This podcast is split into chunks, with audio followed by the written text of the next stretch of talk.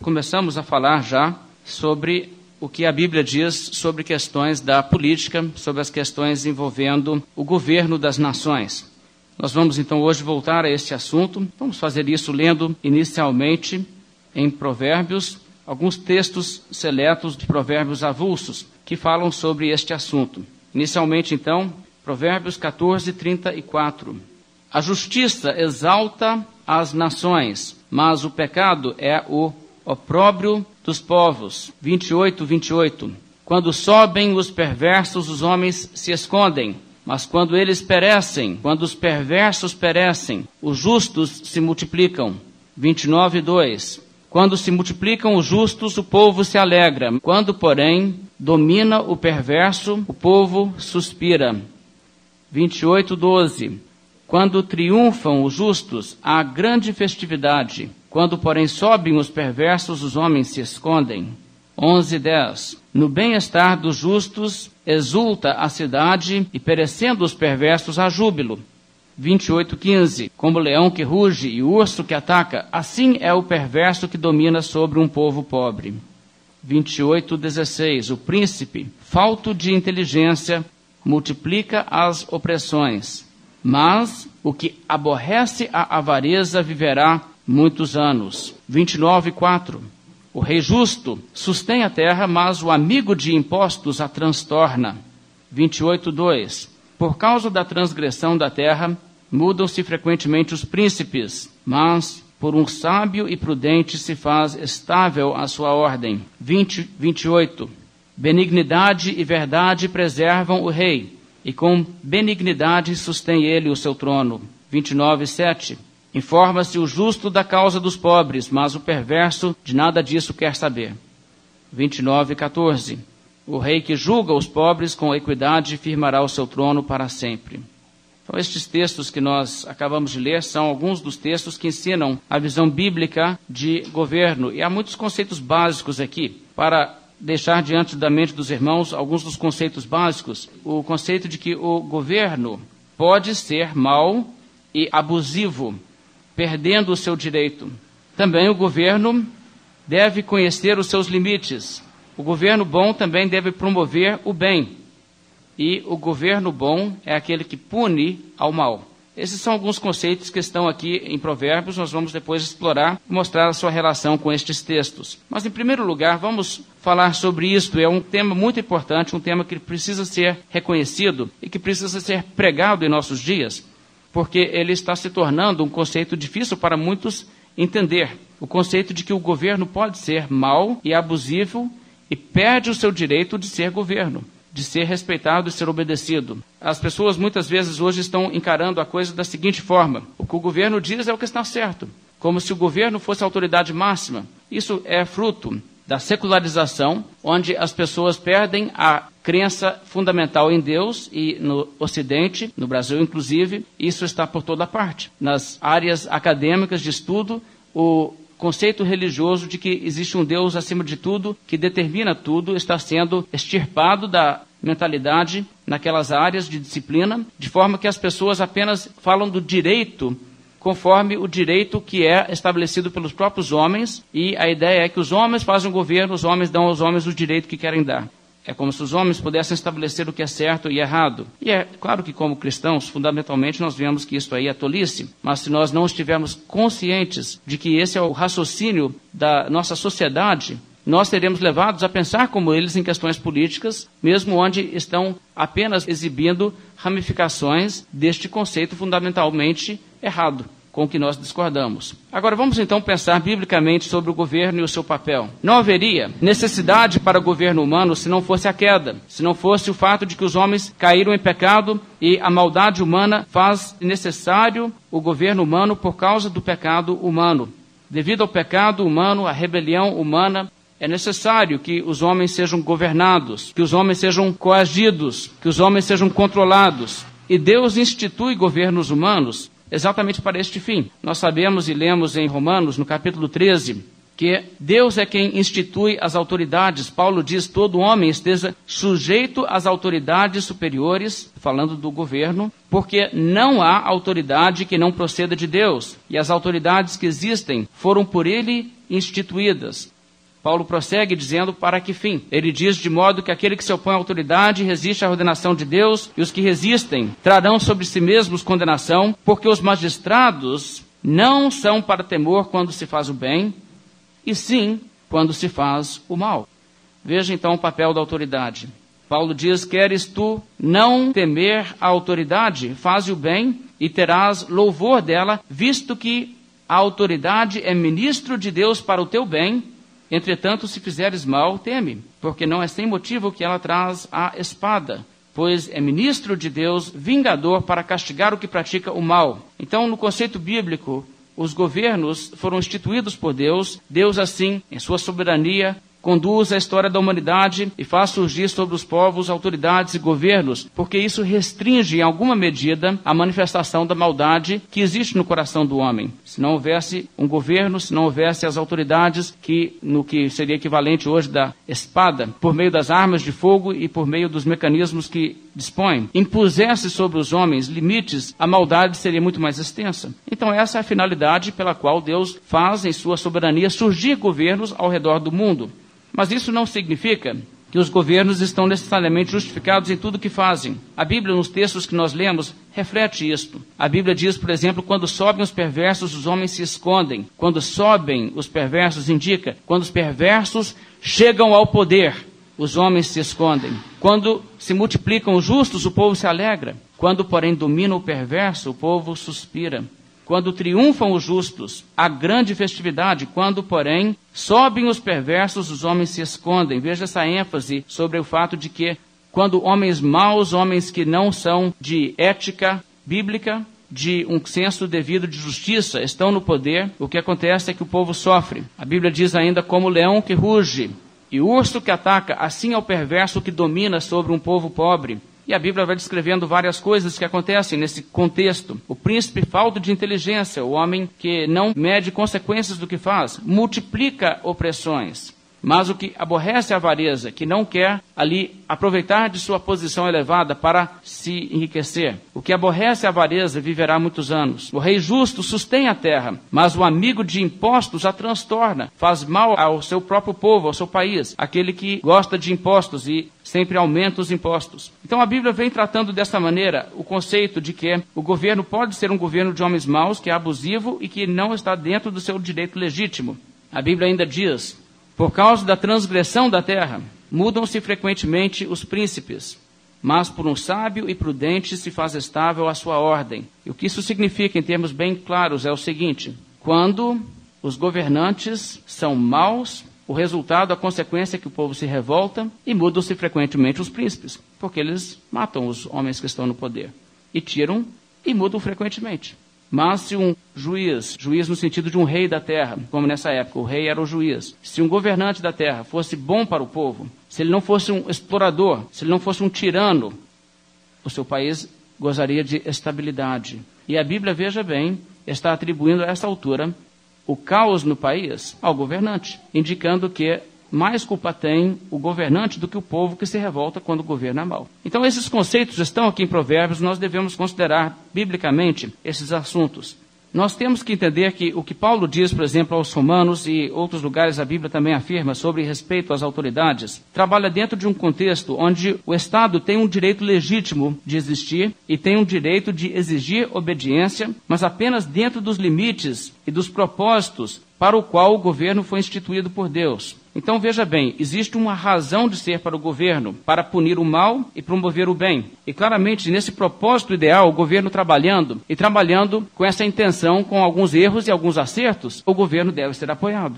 Mas se o governo foge dessa função, quando a autoridade se desvia deste ideal e ele começa a enaltecer, por exemplo, os malfeitores, o castigar os que praticam bem, então ele se opõe à determinação divina e é legítimo que se oponha ao governo e ao Estado. Isso é um conceito bíblico, precisamos entender isso muito bem. Por exemplo, em Atos 5, nós vemos que as autoridades em Israel, em Jerusalém, proibiram a pregação do Evangelho. Isso tem acontecido não só ali, mas em muitos locais e muitas épocas. Há governos, estados hoje que proíbem a propagação do evangelho, proíbem o evangelismo, a distribuição de literatura evangélica. Há estados que proíbem a prática do cristianismo bíblico, como países comunistas, como países muçulmanos. Os irmãos, creio, têm conhecimento de que se você mora em Cuba, por exemplo, você não pode reunir-se numa igreja como esta, porque você iria preso como um criminoso político. Você pode sim ir numa igreja com nome de Batista em Cuba, que lê na cartilha de Fidel Castro, que em seus sermões o pastor lê aquilo que foi redigido por oficiais do governo, onde ele diz para os homens o Salvador é Fidel Castro. Você pode ler isso na igreja, mas você não pode ler na igreja que o Salvador do mundo é Jesus Cristo e que, obviamente, por causa da sua postura política, Fidel Castro é um tirano e é um homem diabólico. Porque se você falar a verdade, você vai preso. E se você estiver presente no culto onde se fala a verdade, você também vai preso. Então veja o que acontece. Há governos desse tipo no mundo e temos que estar prontos a denunciar isso. Isso tem sido assim por muitos séculos em muitos lugares. Mas quando Pedro foi confrontado com esse tipo de realidade, o apóstolo Pedro simplesmente respondeu ao sinédrio Antes importa obedecer a Deus que os homens. Deus mandou que pregássemos essa palavra, nós vamos obedecer a palavra de Deus. Isso é um conceito que está por toda a Escritura. Vemos esse mesmo confronto em Daniel, no livro de Daniel, onde houve a ordem do rei que se prostrasse perante a imagem que Nabucodonosor havia feito. E os hebreus fiéis se recusaram. Daniel também recusou a interromper suas orações por um prazo determinado pelo rei, porque o rei havia determinado que só poderia se fazer oração ao rei mas Daniel foi inclusive julgado na cova dos leões por motivo de sua desobediência ao decreto do rei. Veja em 1 Pedro, capítulo 2.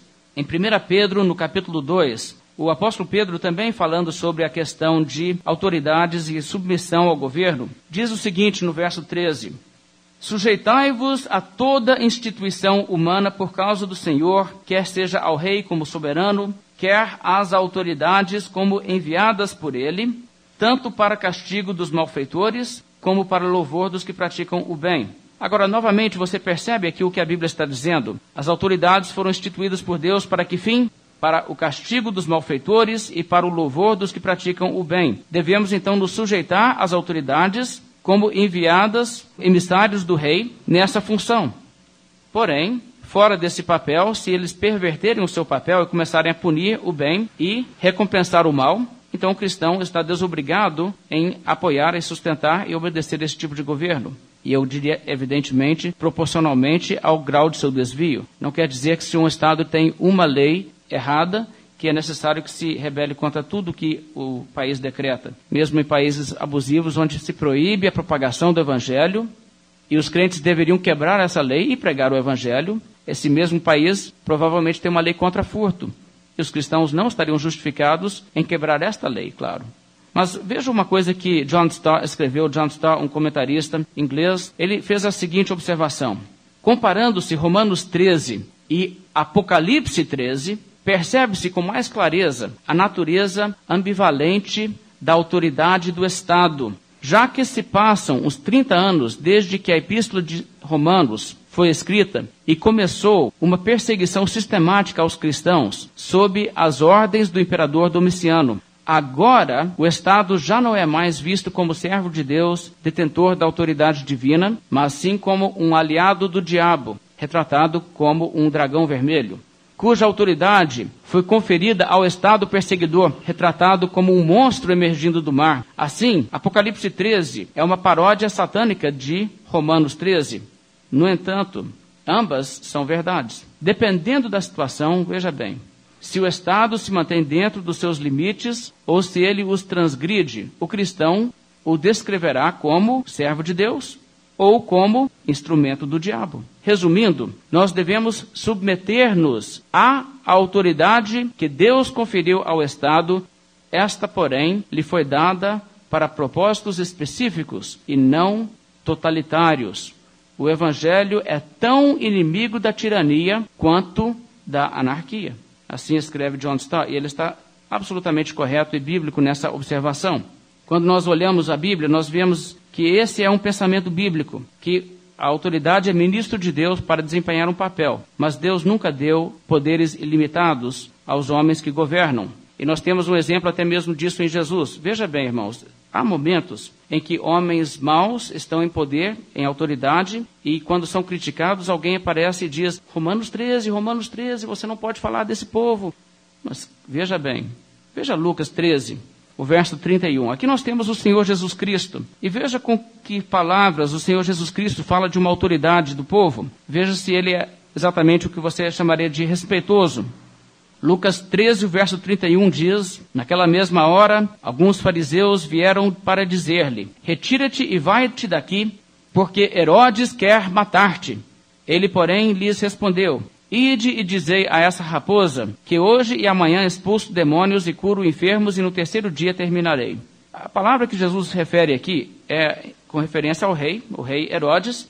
Ele diz: Ide e diz a essa raposa. Você acha que Herodes gostaria de ser chamado de raposa? Você acha que ele não teria a cabeça de Jesus num prato por causa de uma dessas? Veja, o que Jesus diz aqui implica que ele, primeiramente, é animalesco, que ele é um homem mau, um homem traiçoeiro. É isso que está implícito aqui na ideia de raposa. E o Senhor Jesus Cristo está dizendo, tratando dessa maneira e falando publicamente daquele governante desta forma. Ele diz, aquela raposa, né? E ainda diz o seguinte: e eu não vou respeitar seus decretos, eu estou aqui hoje, amanhã ainda estou fazendo o que eu quero fazer aqui, no terceiro dia estou indo embora, mas não estou seguindo a regra dele. Então você nota a independência que Jesus tem de seguir autoridades a partir do momento que eles são abusivos. Que ele não queria Jesus operando ali no seu território. Ele estaria pronto a prendê-lo por estar ali na sua jurisdição. Mas Jesus diz: Mas eu trabalho aqui sim.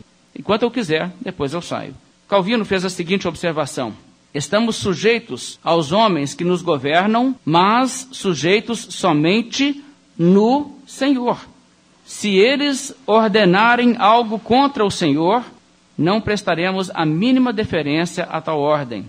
Há também um escritor reformado chamado Johannes Altúcius, Viveu de 1557 até 1638. Escreveu um livro chamado Política, onde ele condensou em um volume o conceito bíblico e o que é a fé reformada em relação à política. Algumas de suas palavras, ele disse: Todo o poder é limitado por limites definidos e pelas leis. Nenhum poder absoluto, infinito, desenfreado, arbitrário e sem leis. Todo o poder está atado às leis, aos direitos e à equidade.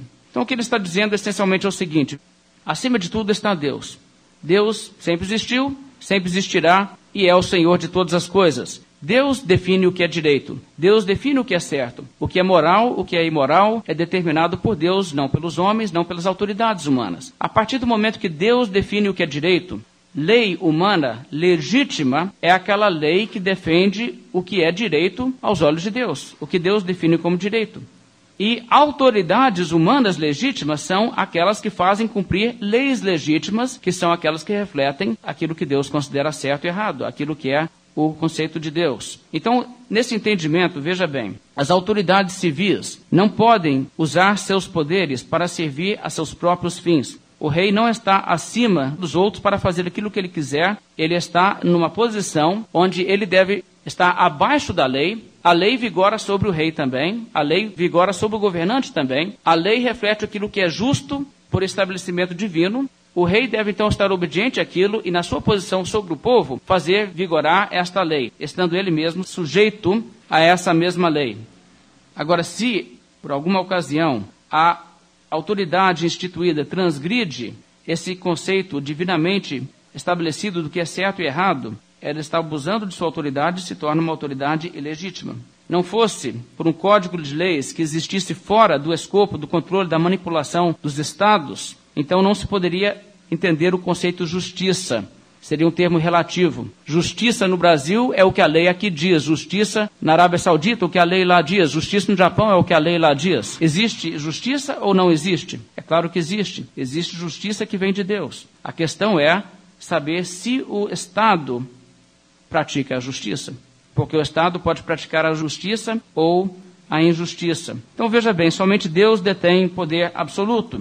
É Deus quem estabelece o que é certo e errado por meio de sua lei. E as leis humanas devem refletir as leis de Deus. Essas mesmas leis devem ser aplicadas a todas as pessoas, inclusive os governantes. Isso é o que os reformados chamavam de lex rex, latim para a lei é o rei, ao contrário do pensamento dos déspotas, que é rex lex. O rei é a lei. O rei faz o que quiser. Nesse sentido, só o rei dos reis é a lei. Então, tendo esse entendimento, irmãos, nós temos que entender o seguinte: se o soberano de tudo é Jesus Cristo, como diz lá em Apocalipse, Jesus Cristo o soberano dos reis da terra, como também diz Paulo em 1 Timóteo 6, ele é o único soberano, o rei dos reis e senhor dos senhores. Sendo desta maneira, não existe soberania absoluta entre os homens, somente o Senhor Deus é rei absoluto. E se nós, como cristãos, prestarmos fidelidade incondicional e lealdade absoluta ao Estado, somos culpados de idolatria porque colocamos no lugar de Deus aquilo que na verdade nada mais é do que um homem. Então esse é o conceito básico do cristianismo. Agora veja só, o livro de Apocalipse reflete isso, ele denigre o Estado, ele fala da autoridade romana como uma besta, aquela besta que emerge do mar, uma figura grotesca, violenta, cheia de sangue. A Bíblia, no livro de Daniel, também retrata quatro governos humanos como animais sanguinários, animais que são violentos e cruéis, opressores. Então a Bíblia tem essa perspectiva crítica de governos tiranos. E para sermos bíblicos, temos que estar sintonizados com isso. Os cristãos do período do Império Romano perceberam na pele o que significava isso quando foram perseguidos e massacrados pelas autoridades. E nós temos que estar esclarecidos a esse respeito também. Francis Schaeffer escreveu o seguinte sobre o governo. É uma citação extensa, mas eu quero que os irmãos ouçam com atenção. O governo civil, diz ele, como toda a vida, se encontra debaixo da lei de Deus. Deus nos deu certas autoridades para proteger-nos do caos que é resultado natural de nosso estado caído. Mas quando qualquer autoridade ordena aquilo que é contrário à palavra de Deus, os que ocupam o cargo abrogam sua autoridade e não devem ser obedecidos. Isso inclui o Estado. Deus ordenou o Estado como autoridade delegada, não autônoma. O Estado deve ser agente da justiça para restringir o mal, castigando o malfeitor e protegendo o bem da sociedade. Quando se faz o contrário, ele não possui a autoridade correta. Torna-se então uma autoridade usurpada e, como tal, sem lei e tirânica. Pedro está dizendo aqui, está referindo ao texto que nós lemos em 1 Pedro, está dizendo aqui que a autoridade civil deve ser honrada e que Deus deve ser temido. O Estado, conforme ele o define, deve punir os que fazem o mal e recompensar aqueles que fazem o bem. Se assim não for, desmorona toda a estrutura. Claramente, o Estado deve ser um ministro de justiça. Esta é a função do Estado, o dever dessas estruturas, os cristãos devem obedecer como questão de consciência. Romanos 13, 5. Mas o que se deve fazer quando o Estado violenta sua função legítima? Os primeiros cristãos morreram porque não obedeceram ao Estado numa questão civil. As pessoas frequentemente nos dizem que a igreja primitiva não demonstrava desobediência civil, porque não conhecem a história da igreja. Porque os cristãos no Império Romano eram lançados aos leões. Do ponto de vista cristão, isso aconteceu por razões religiosas, mas do ponto de vista do Estado romano, eles estavam em desobediência civil, eram rebeldes. A linha limite é que há um certo ponto em que não existe apenas o direito, mas o dever também de desobedecer ao Estado. Agora, essas palavras são bem claras. Existe um ponto em que o cristão não somente tem o direito de desobedecer à lei do governo, mas ele tem o dever de desobedecer. Há momentos em que é assim. Então nós temos que estar bem claros em relação a isto. Um governo pode ser um governo mau, que faz o povo suspirar, que ao invés de promover o bem, promove o mal. E os nossos direitos, irmãos, nunca se esqueça, não nos são dados pelo governo ou pelos homens. Os nossos direitos inerentes como criaturas feitas à imagem de Deus nos vêm de Deus. Agora, isso pode acontecer que um governo bom sustente os nossos direitos corretamente. Pode acontecer que um governo mau tente nos roubar de nossos direitos. Mas nesse caso, o governo está fora do seu papel legítimo, conforme Deus determina, e nesse caso não somos obrigados a respeitá-lo, somos obrigados a resisti-lo. O governo, então, tem o direito, biblicamente, de taxar, de confiscar até mesmo propriedade, dentro de um limite daquilo que é necessário para executar suas funções legítimas. Agora veja só, o governo tem um dever aos olhos de Deus de operar em certas questões. Então, para fazer suas funções, ele deve ser pago, sustentado. Ele tem direito de recolher impostos para isso. Porém, uma coisa que devemos entender, irmãos, e esses textos bíblicos falam alto sobre isso. Há um clamor público para que o governo se torne cada vez maior e maior e faça de tudo até mesmo aquilo que não cabe ao governo fazer. E para que o governo faça isso, sabe que é necessário? Mais impostos, mais impostos, mais impostos. De modo que o que acontece em nossa sociedade hoje é que, como nós temos uma democracia, todo mundo se sente um pouquinho rei, né? Com o seu poder de voto. E todo mundo acha um pouquinho que ele pode mandar. E o que existe, então, é que as democracias ocidentais estão principalmente fazendo é o seguinte: eu quero receber mais do governo, mais do governo, mais do governo. Então clamam por isso, votam por isso, e o que querem fazer, na verdade, é fazer com um governo que seja pesado para o bolso do consumidor, faça tudo por eles para que eles não precisem de nada, mas tudo caia das mãos do governo para eles. Agora, é interessante que quando os Estados Unidos era uma nação recém-formada, e os Estados Unidos foi a primeira experiência de fato, em termos modernos, de uma república, um francês que visitou os Estados Unidos, estudou a situação política ali, a situação econômica no país, fez a seguinte observação: ele diz que o governo do tipo que os americanos estão estabelecendo vai dar certo até que o povo descubra que eles podem, pelo seu voto, conseguir para si mesmos mais favores e mais favores às custas dos cofres públicos. Quando isso acontecer, eles vão destruir o seu próprio sistema, porque vão querer mais benefícios, os impostos vão subir, mais benefícios, os impostos vão subir, até que o governo será tão somente uma tirania da maioria. E quando isso acontecer, haverá revolta, e haverá desordem, e haverá o caos. E é isso, irmãos, uma observação sensata para se fazer a respeito de qualquer sistema democrático ou republicano. Portanto, os governos precisam conhecer os seus limites e, em princípio, eu, como cristão, sou favorável a um sistema republicano de governo, não uma democracia simples. Democracia simples não é funcional, mas uma república onde você elege representantes, aqueles representantes governam e eles refletem aquilo que o povo de fato quer, aquilo que é melhor. Eles se tornam especialistas na área da legislação e do governo, da economia e fazem aquilo não talvez que o povo pense no momento, mas aquilo que eles aprendem ser o melhor. Isso que deve ser uma república. Mas nós devemos entender bem, irmãos, que há um limite naquilo que o governo pode fazer legitimamente. Muitas coisas devem ser do setor privado. E o pensamento que acontece hoje na influência do socialismo sobre a política é de que o governo deve meter o nariz em tudo, né? E deve controlar tudo. Então, quando o governo passa a fazer isso, o que acontece é o seguinte: o governo vai se tornando cada vez maior, maior, maior. Quanto maior ele fica, mais assustador ele fica. E para tudo isso, ele tem que mais e mais e mais onerar o bolso do contribuinte. Então vejam o que a Bíblia diz nesses textos novamente, em Provérbios. Eu quero que vocês vejam o que a Bíblia diz aqui em Provérbios 28, o verso 16. O príncipe falto de inteligência, o governante falto de inteligência, multiplica as opressões, mas o que aborrece a avareza viverá muitos anos. Vamos colocar isso em contexto do século XXI, num país que tem um sistema chamado democrático. A população falta de inteligência multiplica as opressões, mas a população que aborrece os benefícios dos cofres públicos terá longevidade.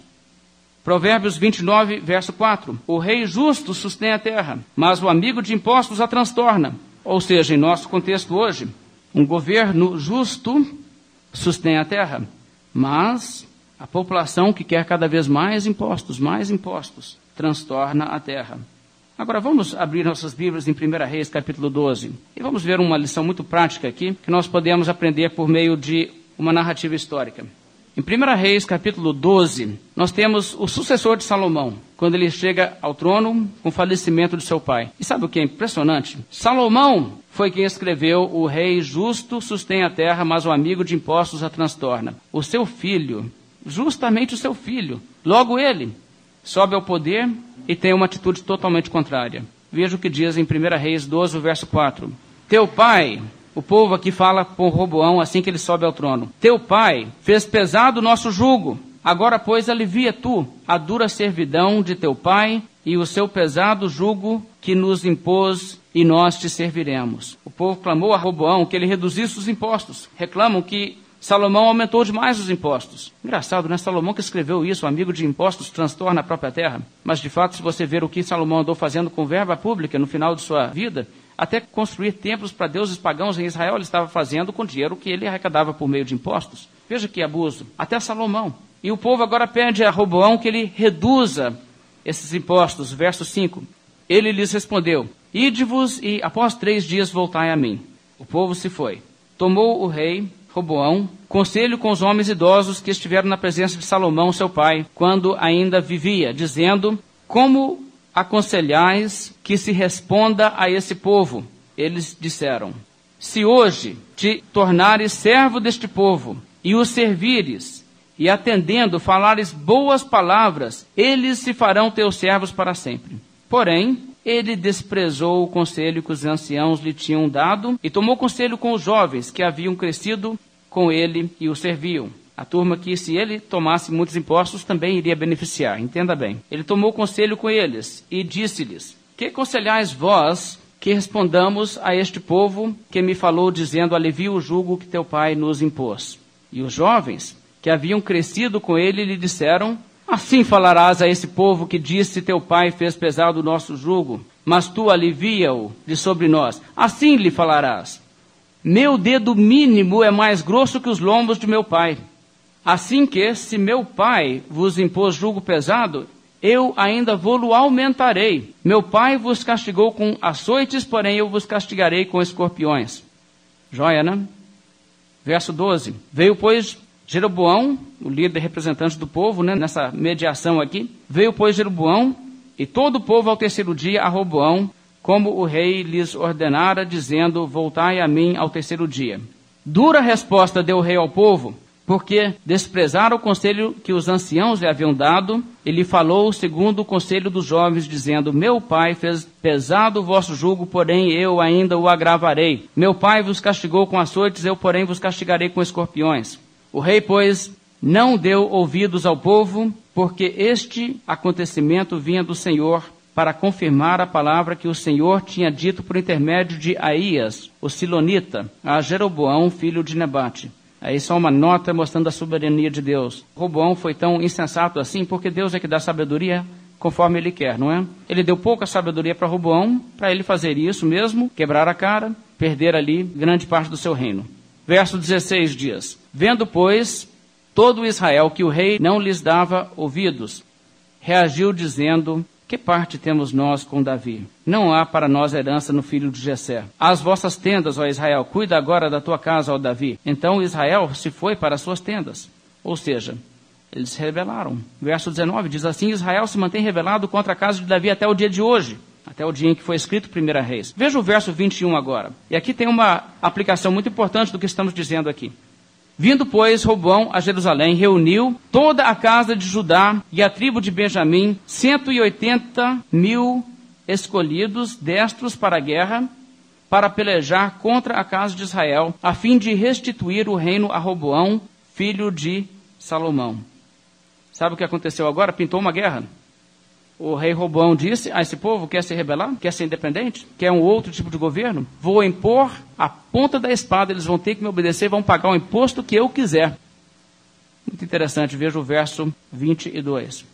Porém, veio a palavra de Deus a Semaías, homem de Deus, dizendo: Fala a Roboão, filho de Salomão, rei de Judá, e a toda a casa de Judá, e a Benjamim, e ao resto do povo, dizendo: Assim diz o Senhor: Não subireis nem pelejareis contra vossos irmãos, os filhos de Israel, cada um volte para sua casa, porque eu é que fiz isto. E obedecendo eles a palavra do Senhor, voltaram como este lhes ordenara.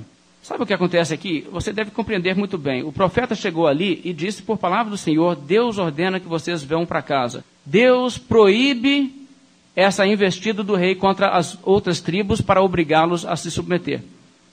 É interessante, não é? De qual lado Deus ficou? Deus ficou do lado dos rebeldes. Deus disse: Olha, é isso mesmo. Esse povo não tem que pagar esse tudo de imposto, não. Esse homem está abusando do seu poder. E Deus mandou falar, Robão, para você. Perdeu mesmo. Não devia ter sido tão ganancioso. Está vendo como que a coisa funciona? Deus aqui entende que a autoridade de Roboão, como rei que herdaria o trono sobre as doze tribos, como ele saiu do seu papel de direito, ele perdeu mesmo. Ele que estava errado. E o povo que se rebelou contra ele estava certo. O profeta não chegou ali e disse para os rebeldes: vocês que se rebelaram contra a autoridade desse rei que vai aumentar seus impostos, tem que aceitar, tem que aceitar. Guarda as armas, todo mundo obedece, Robão vai ser rei mesmo. Irmãos, não é isso que o profeta de Deus disse. O profeta de Deus disse ao rei: você que está errado. O povo está certo de rebelar. Volta para casa, vai. É isso que Deus falou para o rei. Então entenda bem o princípio que está aqui envolvido.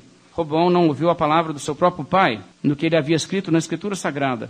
Então, irmãos, algumas pessoas querem que o governo se torne cada vez maior e controle todos os aspectos de nossas vidas. E o governo, quando faz assim, passa a violar o direito do indivíduo de administrar a sua propriedade legítima, começa a decretar o que ele deve fazer com todos os seus recursos, ou mais do que é legítimo, passa a decretar até aquilo que se pode pensar, aquilo que se pode crer, quando a coisa é desse jeito, irmãos, o governo saiu do seu direito. E isso vira uma repressão da liberdade individual que Deus dá aos homens. Nós temos liberdades e direitos que nos são dados pelo nosso Criador, que não podem ser tomados legitimamente pelos homens, mesmo que seja pela maioria dos homens de um país, por meio de um governo eleito, por voto popular, com aprovação da maior parte da população. E entendendo isso, nós devemos entender muito claramente que o governo não está em condições de fazer qualquer coisa que o povo deseja. Não é correto isso. George Washington, o primeiro presidente dos Estados Unidos, ainda quando organizava as estruturas para aquele governo, fez uma declaração muito interessante sobre o próprio governo americano. Veja só o que ele diz: Governo é perigoso quando um servo e assustador quando se torna senhor e mestre. Veja só, Governo é perigoso quando um servo, no papel de servo, só servindo, só ajudando a população, já é perigoso. Mas se ele se torna senhor e mestre, é assustador. Bem, irmãos, há um provérbio francês também que diz o seguinte: um governo não sobreviverá por muito tempo quando seus cidadãos passam a enxergá-lo como uma vaca da qual podem sugar e não como um cão de guarda que devem apenas alimentar. Veja só a perspectiva. Quando o povo entende, precisamos de um governo porque homens maus fazem o que é mal, precisamos de alguém que fiscalize isso aí, que puna isso aí. Precisamos de um governo, vamos ter que contribuir um pouco para isso. Mas quando deixa de ser isso, as pessoas dizem: ah, o governo podia dar esse benefício, o governo podia dar isso aqui, ah, eu quero isso do governo, quero aquilo, quero outro, quero outro. Começa toda essa ideia: governo me dá, me dá, me dá você, na verdade, vai fazer o seguinte: você vai estabelecer um Estado que é tirano. Irmãos, algumas das contribuições que eu estou trazendo nessa mensagem, inclusive algumas das citações, são contribuições que o Franklin Ferreira me passou. Eu comuniquei com ele sobre essas mensagens e ele me passou algum material sobre isso. Inclusive, ele me passou seguinte observação: ele diz que, na medida em que a fé cristã está em declínio no Ocidente, torna-se também cada vez mais popular a ideia de um governo grande, um governo abrangente, um governo que interfere em todos os assuntos do dia a dia das pessoas. E esta ideia acaba resultando em muitos males para a sociedade. E uma coisa interessante também, as pessoas, sem entender as implicações políticas do que estão fazendo, consideram um governo bom aquele governo que é cada vez maior que dá mais promessas e mais intervenção em todas as esferas da sociedade. Mas, de fato, nós temos que entender que quando é assim, irmãos, o governo se torna uma gigantesca máquina burocrática cujos tentáculos alcançam toda a sociedade. Solano Portela escreveu o seguinte, que quando o governo faz assim, ele age pifiamente naquela área que seria a sua finalidade principal para garantir segurança aos cidadãos. Vocês acham no Brasil o governo está providenciando segurança ao cidadão? Você se sente seguro em sua casa? Se sente seguro à noite? Você pode andar por aí na nossa cidade, em qualquer cidade grande do país, tranquilo? É assim, não é? Graças a Deus por um governo eficiente que faz o que Deus mandou o governo fazer. Mas veja por que, que o governo não faz isso. Solano Portela escreve assim: a ideia de um governo limitado e mínimo é rechaçada e quanto mais cause convulsão social ou econômica atravessamos, mais prontos estamos a conceder mais poderes ao governo. Depois nos espantamos porque a segurança da sociedade é apenas uma das funções do governo e nunca a prioritária. Está vendo? Os governantes, em vez de fazer o papel de dar segurança, estão olhando isso e olhando aquilo e fazendo um tanto de coisas por aí. E depois você pensa assim, mas por que, que as pessoas não têm segurança? Ah, o governo, irmãos, recebeu um mandato público para fazer outra coisa. Então ele foi fazer outra coisa. O resultado disso é, na verdade, que as liberdades individuais começam a ser cada vez mais reprimidas, porque quando o governo entra em áreas que não deveria entrar, você perde o seu direito de administrar o que é seu e de fazer decisões em áreas que o governo não deveria estar, na verdade, se metendo. E isso está se tornando cada vez mais trágico no nosso mundo moderno o que as pessoas geralmente fazem é o seguinte: dizem que o governo tem que praticar a benevolência. O governo tem que praticar a benevolência, cuidar ali, sanar os males sociais, aquilo tudo. Agora, deixe-me mostrar uma incoerência nisso.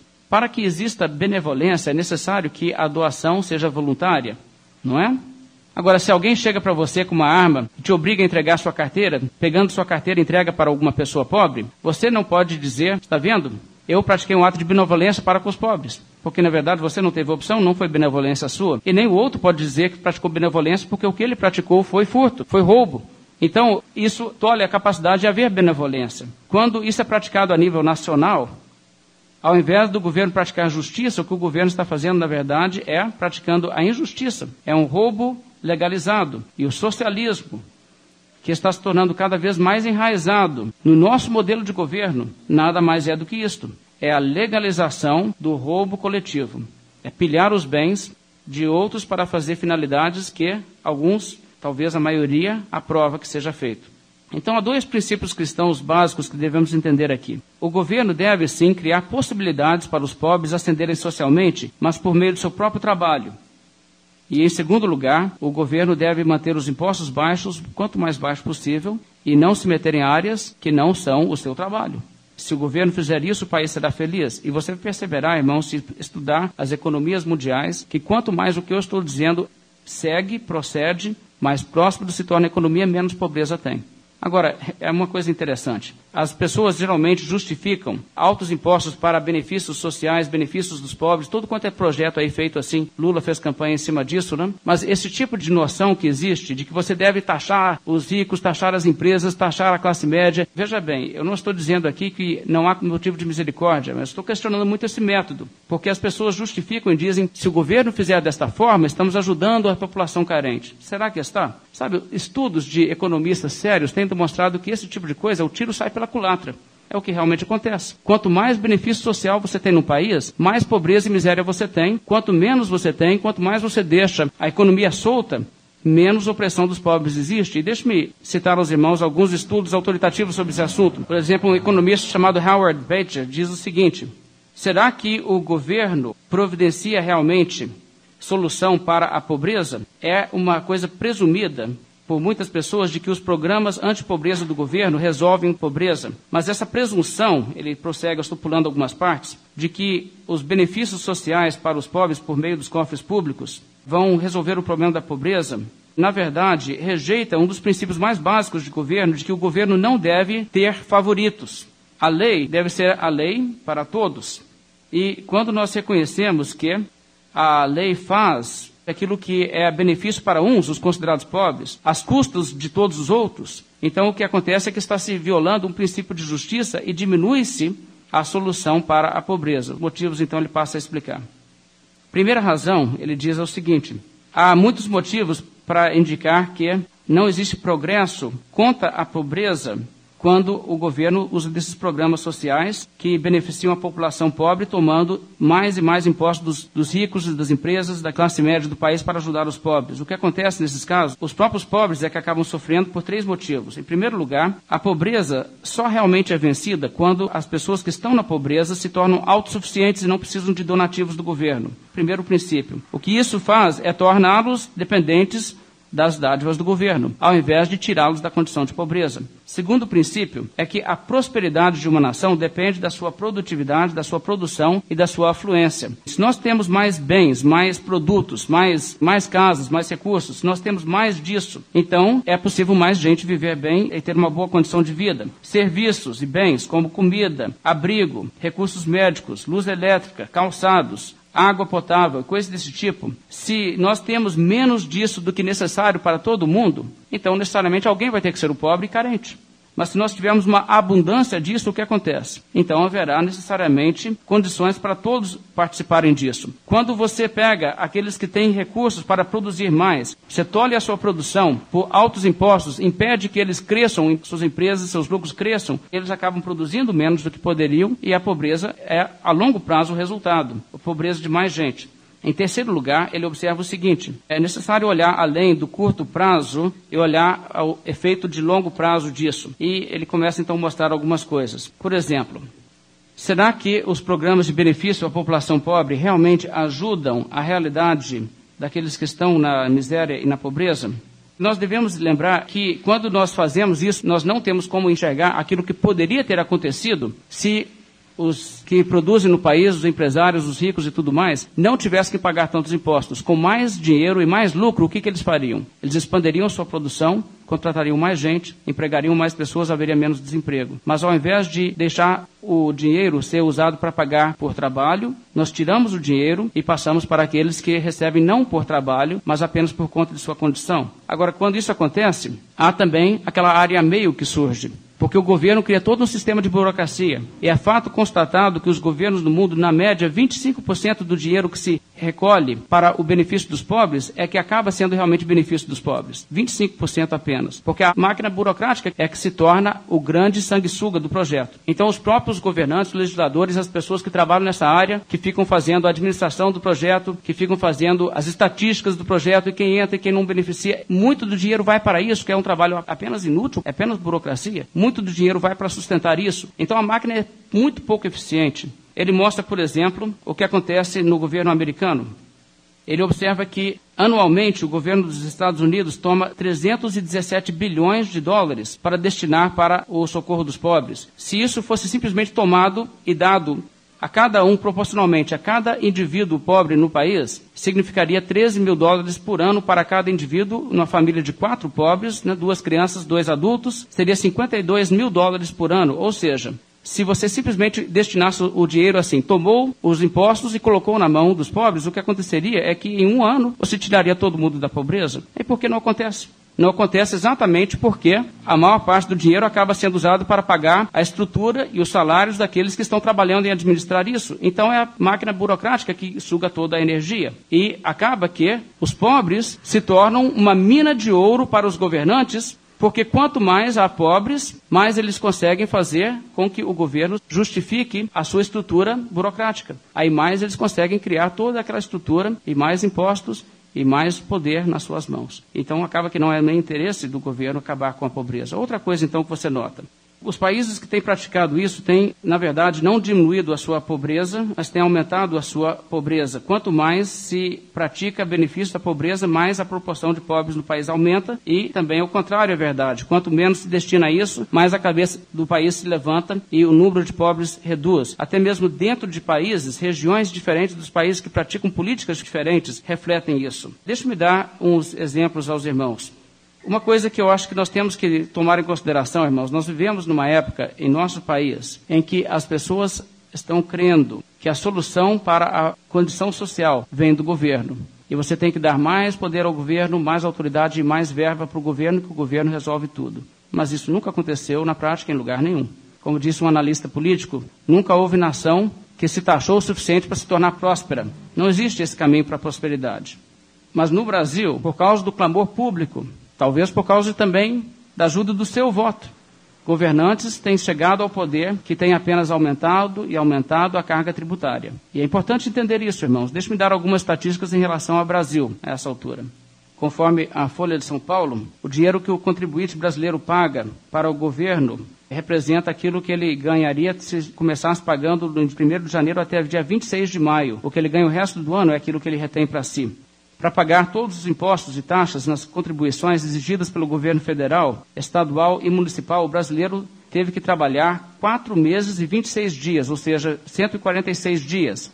Na década de 70, o cidadão trabalhava apenas 2 meses e 16 dias para o pagamento dos tributos. Já na década de 80, 2 meses e 17 dias. Aumentou um dia de uma década para outra.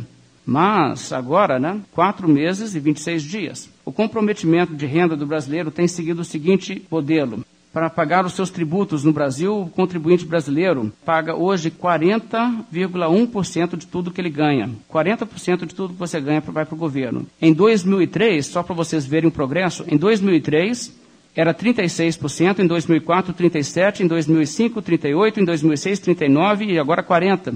Provavelmente ano que vem 41%, 42%, 43%. Né? Seus netos talvez vão poder ficar com 2% no período medieval, aquilo que era considerado o escravo, o sistema servil medieval, ele entregava para o seu senhor 33% da sua arrecadação. Era considerado escravidão.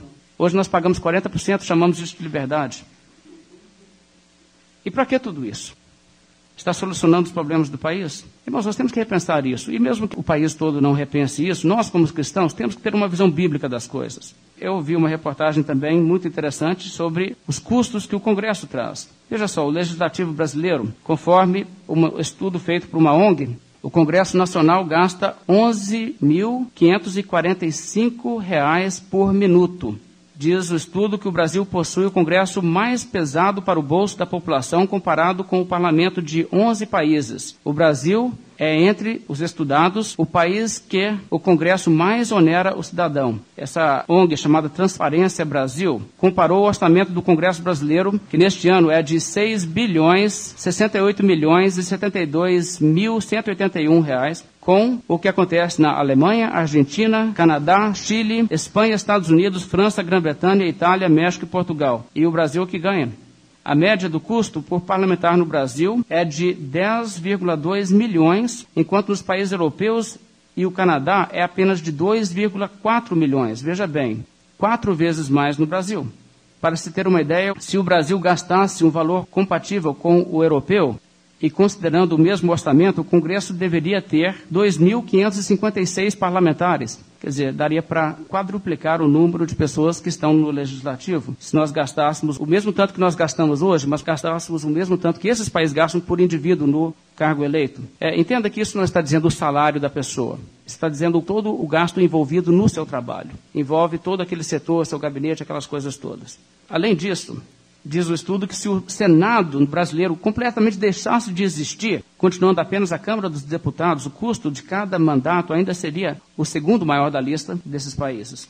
O gasto, então, que você tem no Brasil é menor de todos os estados, agora a nível estadual. Isso é o legislativo nacional. Agora o legislativo estadual. No legislativo estadual, o que menos gasta é Tocantins, onde se gasta pouco mais de 2 milhões por parlamentar. No Rio de Janeiro e São Paulo se gasta bem mais. O mandato de um parlamentar estadual de São Paulo e de Rio de Janeiro é mais caro do que o do Congresso norte-americano. Aqui nós gastamos 5 milhões por pessoa e no mandato mais barato no Brasil, que é o do Acre, se gasta 715 mil. Agora, nós estamos então pagando caro. E como é que a coisa chegou desse jeito, irmãos? Aumentos de impostos, aumentos de impostos, aumentos de impostos. Agora, deixe-me deixar bem claro aos irmãos algumas coisas. Estudos mundiais mostram, eu não vou citar muita coisa aqui, se alguém tiver interesse, pode procurar comigo. Regiões no mundo onde eles têm abaixado os impostos e deixado o próprio mecanismo do comércio estabelecer os salários e estabelecer a demanda e oferta de emprego, o que acontece é que a prosperidade aumenta, o salário mínimo acaba aumentando, a população sai da miséria. Agora, em países em que o governo diz, não, nós vamos cuidar dos pobres, e não deixa as empresas progredirem, o que acontece é exatamente isto. Há cada vez um número maior de pessoas dependentes das doações do governo. Então nós temos que repensar esse processo. Eu poderia dizer aos irmãos que isso não é só uma questão de política, isso é uma questão de moralidade, é uma questão de ser um cristão bíblico. O livro de Provérbios diz: Informa-se o justo da causa dos pobres, mas o perverso de nada disso quer saber. O justo sustém a terra, mas o amigo de impostos a transtorna. Vamos nos colocar de pé, fazer uma oração, encerrando nossa mensagem dessa noite.